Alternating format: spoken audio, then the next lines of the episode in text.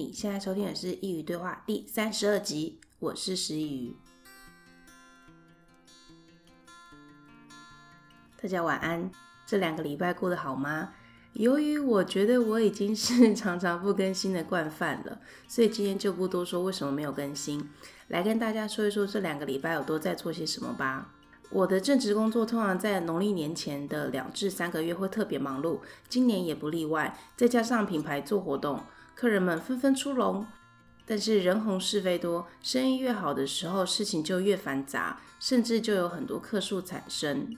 最近我台北同事就同时遇到两件客诉，而现在公司客诉和以往的不太一样。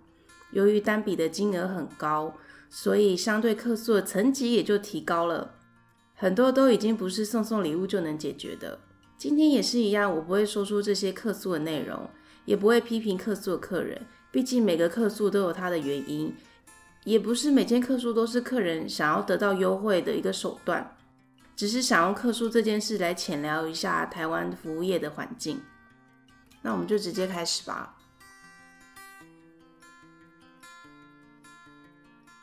我相信做服务业的人应该不少，不论你是在什么国家，而你还一直在服务业，不外乎是这两个原因：第一个，因为你喜欢人群。再来是你不喜欢一成不变的生活，而服务业的种类五花八门，像是餐饮业、精品业、零售、美容美发、旅行业、航空业等等，只要是触及到人的，我都会把它称为服务业。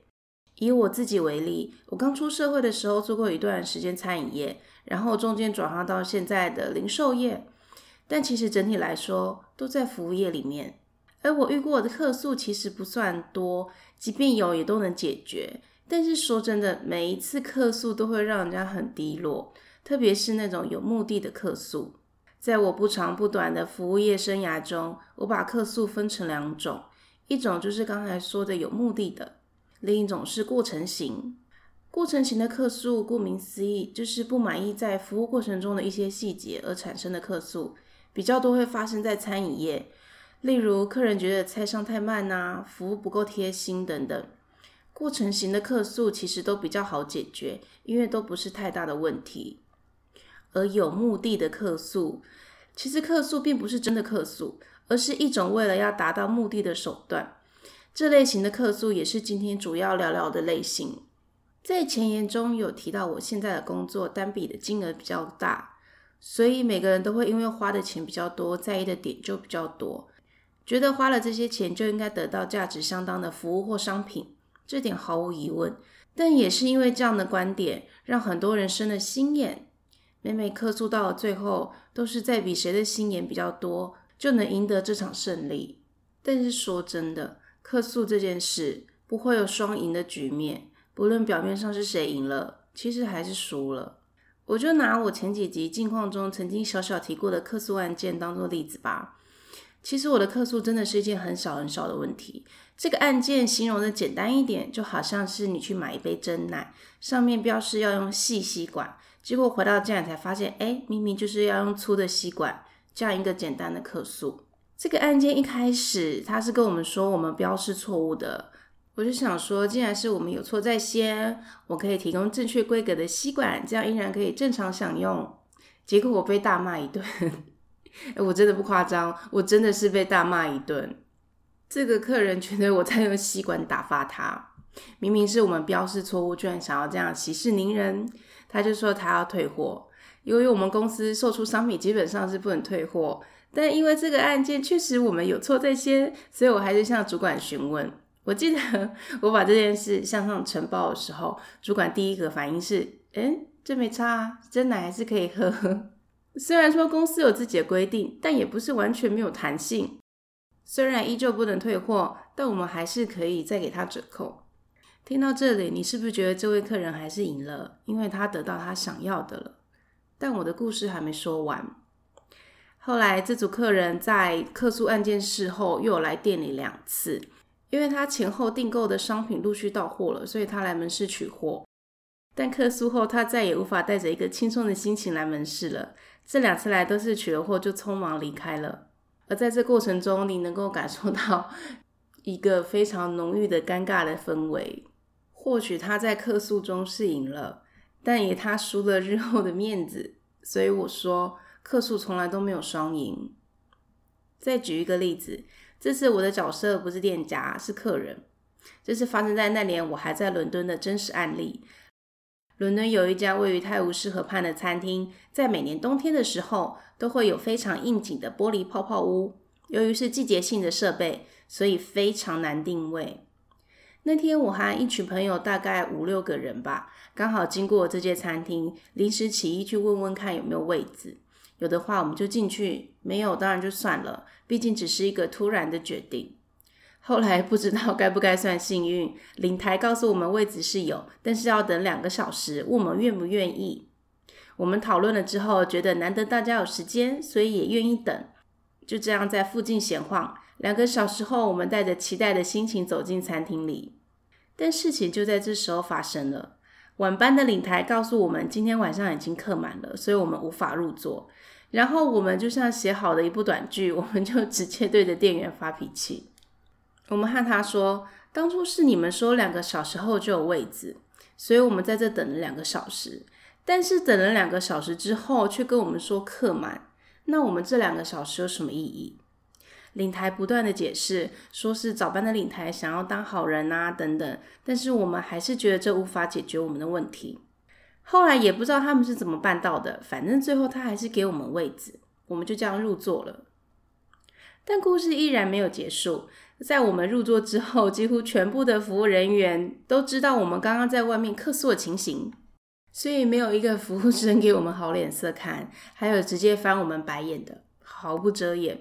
虽然说我们是成功的在玻璃泡泡屋里吃了顿晚餐，但我们也遭受到不客气的对待。所以我说，客诉真的没有双赢，即便一开始你的立场有多对。而今天要讨论的议题是不正常的客诉所演化出的后果效应。其实我知道，OK 不分国籍，但是会以台湾为例，除了这是我生长居住的地方之外，我对它也最熟悉。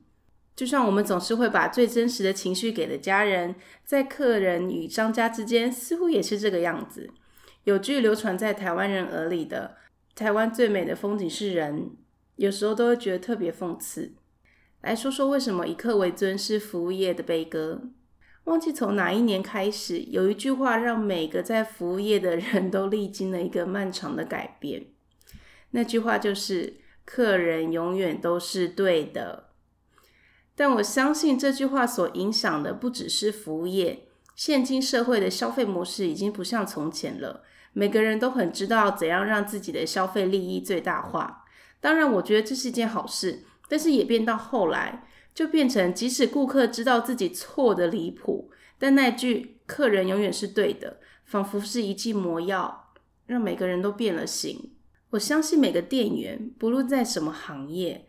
都会想给客人最好的服务，但是说真的，为难顾客对店员也没什么好处。服务业是很一体两面的，我们为难顾客，其实也是为难我们自己。所以反过来说，当我们为难店员，为难的也是我们自己。而现在信奉炒就有糖吃的人实在是不胜枚举，每次客诉消耗的其实都是服务人员的心力，因为消费者明白。只要把事情无限的放大，所得到的奖励就会越多，就会越得到重视。而几乎每个消费者所用的方式都是用骂的，因为情绪可以遮掩真相，也可以覆盖在被害怕戳破的心思之上。然后无辜的服务人员就要吸收这些情绪，接着因为客诉而尝到甜头之后，食髓知味，因此恶性循环，客诉永远不会结束。而服务人员下班之后向朋友诉苦，但同为服务业的朋友只能丢这样一句话给你：没办法，你做服务业，你就必须忍耐。这是一句多令人丧气的话。每次遇到客诉，我都会想，如果这世界能够少一点计较，那该有多好。在台湾，大家都太习惯店家亲切的问候，以至于有些店员或许他态度不是不好。他只是在没有你认为亲切的标准之上，你就觉得他没有礼貌。但或许让另外一个人来看，他也就是在正常的范围里面。态度这件事真的非常的见仁见智。而今天就是希望呢，大家透过这一个小小的节目，短短的单集，能够做一个理性的消费者。当然不是说有问题就不去争取。我希望你们能够记得，有一句话叫做“理直气平”，如此一来才能双赢。或许你不会完整的得到你所期望的结果，但你可能会因此得到尊重。在现在零售业里面，时不时都能听到哪个同事又被顾客骂啊之类的这种事情。其实有些都是小问题。其实如果你带着理性的态度去询问店家，我相信每个店家都会很积极的帮你处理。今天的内容或许有点像在抱怨，但我真的很想为在服务业的朋友和我自己发声。最近不知道是风水不好还是水星逆行，我们公司 最近发生一连串的客诉案件。虽然都不是我自己的，但是看同事因为客诉而心情低落，其实也蛮能感同身受的。希望透过今天的节目，能够让你在客诉前先想一下。我希望你不要成为为了一点点小小的利益而把自己修养交出去的人。或许你可以获得短暂的胜利，但我很相信生命的细水长流。在未来，你一定也会因为类似的事情而吃了亏。如果你也是服务业的一份子，我希望你在当消费者的时候，也不要咄咄逼人，把他想做自己，这样这个世界就会少一点灰心，多一点感谢。期许我们都能成为被店员记住的好顾客，以及被客人记住的好服务人员。服务业特有的魅力，就是在不同的人与人之间，看见这世界的美好。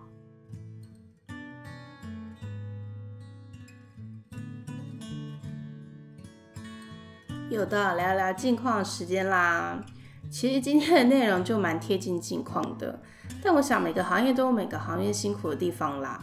大家也都是为了生活，但是因为我本人做服务业，所以我也不太知道其他行业的辛酸。一转眼就要十二月了，我很喜欢这个月份，除了它是每年的最后一个月之外。也是有很多可以庆祝的节日，像是圣诞节啊、跨年。而我这个月还要参加两场婚礼，整个月笼罩在祝福之中。我以前曾经有做过婚礼产业，在看过无数场婚礼之后，我以为我对婚礼已经免疫了。但是这几年离开了婚礼产业之后，在参加朋友的喜宴，才发现，哎，我依然还是会被感动。因为疫情的关系，很多婚礼都延期到这个时候。如果你在这个月刚好要去参加婚礼，又或是你刚好要结婚，请接受我的祝福，祝福你获得新的开始，祝福你做了对的选择。今天的内容有点短，但我还是希望你们有所收获。下一集想要跟你们聊聊有关古罗马时期的奴隶制，这是一个很特别的主题，想知道是怎么样的内容吗？下星期一起来揭晓。欢迎点击描述栏中的链接，请师佾萮喝杯咖啡。如果你觉得我的内容帮助到你，也希望你能分享给你需要的朋友一起来收听。